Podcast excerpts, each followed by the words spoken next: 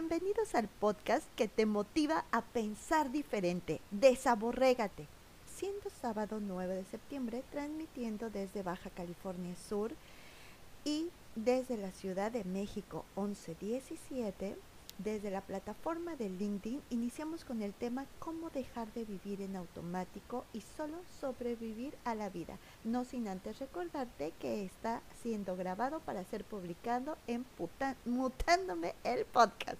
Yo soy Selene del Moral y hoy hablaremos de cómo sabes que estás viviendo en automático, que le has perdido el sabor y la diversión a la vida y te resignas a la vida que estás llevando. Pero, ¿cómo sé que estoy en este modo? No lo sabes. A veces ni siquiera te das cuenta y puedes vivir así por años, hasta que un buen día pasa algo que te hace despertar y te hace salir de ese trance de aborregamiento. Y pueden ser diferentes eventos, como un viaje, una fiesta, una crisis, una pérdida financiera, familiar, de pareja o simplemente demasiado hartazgo por la vida. A veces no eres tú quien inicia el proceso de cambio. Alguien más despertó, inició ese proceso y se aleja de tu vida. Y es entonces cuando despiertas. Fíjense que yo jamás había salido eh, de viaje fuera del país hace como cinco años y tuve la oportunidad de viajar a Uruguay. Desde el primer día que pisé ese país me di cuenta que estaba sobreviviendo a la vida y que me estaba perdiendo de un montón de cosas y que no estaba disfrutando el vivir, que solo estaba en una rutina de despertarme, bañarme, lidiar con el tráfico y con el transporte dos horas hasta llegar a mi trabajo, trabajar, regresar, lidiar otras dos horas atender a los niños, atender al marido, la casa, dormir y volver a iniciar al día siguiente la misma rutina y la misma al día siguiente y mañana otra vez y pasado otra vez y te das cuenta que llegaste a un punto de rutina aceptable para todos, la verdad. Para tu pareja, para tu familia, para tu trabajo. Y aquí la primera pregunta clave para saber si estás viviendo en esta rutina o no soy feliz? Si contestas sí, entonces olvídalo. Puedes salir de este evento. Si contestas no, aquí empieza lo bueno. Quédate porque tu vida va a empezar a cambiar. Si tu respuesta fue no, no soy feliz, viene la segunda pregunta. ¿Quieres seguir viviendo así? ¿O realmente quieres ser feliz. Ojo, no te estoy preguntando si puedes o cómo podría serlo. No te adelantes. Vamos por partes. La segunda pregunta clave es, ¿quieres seguir viviendo así? ¿No siendo feliz? ¿Es bastante tolerable para ti? Esta pregunta es base para decidir la magnitud de cambio en tu vida. Si es tolerable, bueno, dices, puedo seguir unos 2, 5, 10 años así. O no, ya no quiero seguir así. Quiero seguir, quiero ser feliz realmente, seguir mi vida, pero siendo feliz. Estarás pensando, ¿qué onda con esta chava? O sea, evidentemente nadie es totalmente feliz. A ver, no te estoy preguntando por los demás, no te escudes en eso. Aquí no es la escuela, ni es este, ni soy tu mamá. Mamá, reprobé, pero todos los del salón reprobaron también. No, te estoy preguntando por ti. Las preguntas las vas a responder tú. No toda la colonia, ni toda tu familia, ni tampoco es encuesta nacional. Es para ti. Una vez que decidimos por un si quiero ser feliz, la tercera pregunta, y esta es muy interesante, ¿qué es lo que no me gusta de mi vida? La respuesta a esta pregunta tiene instrucciones. Por favor, cuando la respondas, no te juzgues, no te castigues, ni sientas culpa por decirlo o sentir ansiedad o castigo por sentirlo. Si quieres compartirlo, está perfecto. Y si no, solo lo vas a leer tú, pero sé totalmente sincero, por favor. No me gusta lidiar con el transporte dos horas para llegar al trabajo y dos de regreso a casa puede ser una. Otro ejemplo, no me gusta la empresa en donde estoy. No me gusta que mis hijos son desordenados. No me gusta que mis padres invadan mi privacidad. No me gusta que mi esposa salga de fiesta los fines de semana, por ejemplo. No me gusta tener que ser mamá las 24 horas del día. Oye, no me gusta tener toda la carga de los gastos. Sobre todo el tipo de estas dos. Está bien sentirlo y decirlo. Eso no te convierte en la peor mamá del mundo y tampoco en el marido fracasado. El que tus hijos sean desordenados es parte de tu responsabilidad. Tampoco tengas miedo de decirlo solo porque piensas que no, ¿cómo lo voy a poner ahí? Estoy diciendo que soy mala madre o padre. A nadie le dieron un libro de cómo ser padres perfectos. Así que está bien decirlo. Si te lo dieron, no seas gacho y no seas egoísta y compártelo. Pero lo primero es ser conscientes y aceptarlo. Ahora en vez de preocuparte, ocúpate y listo. Es muy irresponsable, eso sí, hacerlo consciente, saberlo y no hacer un cambio. Pero esas cosas de no quiero ser mamá 24 horas al día o, oigan, no quiero tener todos los gastos yo. Son cosas que la sociedad y la familia nos han dicho que eso tenemos que ser y hacer. Porque es lo que se espera de mí.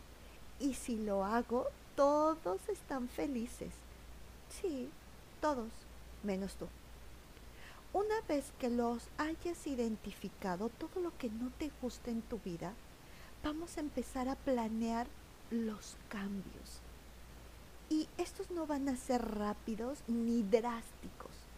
Lo van a hacer como tú lo decidas. Poco a poco, de tajo, lentos. No llevamos prisa. La vida no es una carrera. La felicidad no se persigue. Nunca la vas a alcanzar. Ni tampoco se encuentra Deja de buscarla, no está perdida. Esa la decides tú día con día. ¿Y cómo la decides? Conociéndote.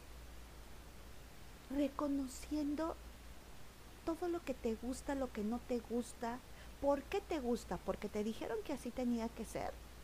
O realmente te gusta porque lo disfrutas no te gusta porque estás siendo rebelde y dices, no, no me gusta, pero en realidad la verdad es que te encanta, o de verdad no te gusta porque te lastima, porque te hace sentir menos, porque no te da libertad para saber que me gusta y que no me gusta en realidad, necesitas ser sincero contigo.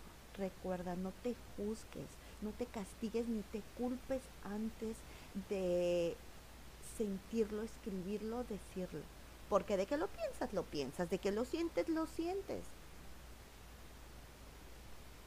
Nos da miedo el rechazo, sí lo sé, pero cuando estás llorando a las 3 de la mañana, desesperado o desesperada, cuando no quieres salir de tu trabajo porque no quieres llegar a tu casa a las 12 de la noche, todos los que te recriminan, todos los que te señalan, los que te critican, no están ahí para ayudarte. No están ahí para decirte cómo te sientes, qué te pasa, en qué te puedo ayudar. Entonces, en realidad tiene tanto peso en tu vida el, no, no me vayan a criticar, no vayan a decir que soy malo, no vayan a... El único que se salva en esos momentos eres tú. Como quiera que sea, diciéndole, bueno, le tengo que echar ganas, bueno, eh, mis hijos me esperan en la casa, este, bueno, es una bendición ser papá, por lo que sea, pero sales en ese momento. Así es que ayúdate. Y entonces es cuando vamos a empezar a decidir qué es lo que más deseo cambiar en mi vida. Cuando yo desperté en Uruguay y dije, estoy sobreviviendo a mi vida, ¿saben por qué fue? Porque me sacó de la rutina de todos los días y me enseñó algo nuevo. Cuando regresé a México dije, ya había platicado con mi entonces esposo de que esto no estaba funcionando. Llevábamos ya como un año bastante alejados. Dije, yo no quiero seguir así. O mi matrimonio es tan feliz como hace cinco años, duré 20 años de casada, o aquí se acaba. De nada sirve que estemos juntos, ni siquiera para mis hijos. Mis hijos ya tenían a Dios gracias 18 años, tampoco me gustaba que fueran mal en la escuela y dije, es parte de mi responsabilidad. Sí, ¿qué voy a hacer para cambiar? Y de verdad que ore porque todo lo que yo decidiera fuera benévolo y correcto y bueno para el bienestar de todos los involucrados. No si les iba a gustar o no, porque evidentemente los cambios no nos gustan pero sí que fueran buenos para todos, para sus necesidades. No siempre damos lo que se quiere, sino lo que se necesita. Como padres estoy hablando. Y si tú das todo lo que quiere tu hijo o tus hijos, aguas, ¿eh? Más bien, eso es educar, darles lo que necesitan, no todo lo que quieren a veces necesitan una reprimenda, a veces necesitan vivir un fracaso, a veces necesitan ser infelices o tratar de sobrevivir para que valoren todo lo que tienen o sepan qué tan fuertes son. ¿Cómo sabes que hay luz si no conoces la oscuridad? ¿Cómo sabes que eres feliz si no has llorado de desesperación y de tristeza? Es así, aunque nos duela. Pero bueno. También que fuera lo que yo quisiera y me hiciera feliz.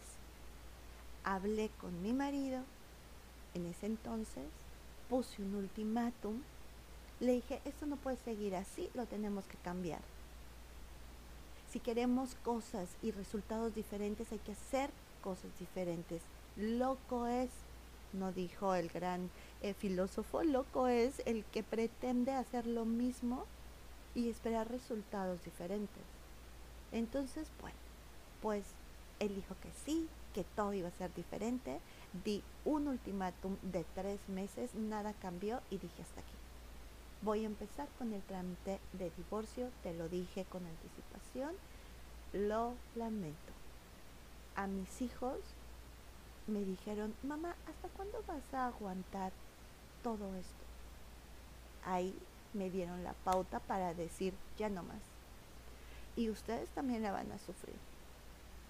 Me voy a ir a la Ciudad de México, ya no quiero seguir viviendo dos horas de transporte de ida y de regreso, otras dos horas desperdiciadas de mi vida, cuatro horas en el transporte, no, por favor, eso no es vida. Se van o se quedan. Nos quedamos perfecto. ¿Saben qué pasó? Me divorcié. El papá de mis hijos se quedó con ellos, con la casa, con coche, con todo, y yo me salí. ¿Saben qué dijeron? Eres una mala madre. ¿Cómo te atreves a dejarle a los hijos? ¿Cómo te atreves a dejarle todo? ¿Estás loca? ¿Estás tonta? ¿Qué inocente eres? No. ¿Ustedes creen que yo me iba a quedar infeliz por defender una casa, un coche? Hijos que ya tienen edad para decidir, tenían 18 años, 18 y otro 19. ¿Me criticaron? Sí. ¿Me juzgaron? Sí. ¿Fui feliz saliéndome de ahí viviendo mi vida? Sí, bastante. Tanto que hoy tengo la vida que deseo. ¿Qué pasó con mis hijos? Empezaron a vivir y a ser responsables de ellos y mejoraron en la escuela. Mágicamente mejoraron en la escuela. El otro, que se había salido de estudiar, se hizo responsable y se empezó, empezó a trabajar porque yo dejé de, mantener esa casa, yo ya no estaba ahí. ¿No fue algo agradable para ellos? Sí, tal vez no lo fue, pero de que les sirvió para tomar las riendas de su vida porque mamita todo lo resolvía, hasta el marido todo lo resolvía, ya no estaba ahí. Y hoy son niños que deciden sin miedo qué es lo que quieren para sí. Y eso también me hace muy feliz. Que se dan sus trancazos, sí, pero ¿qué crees?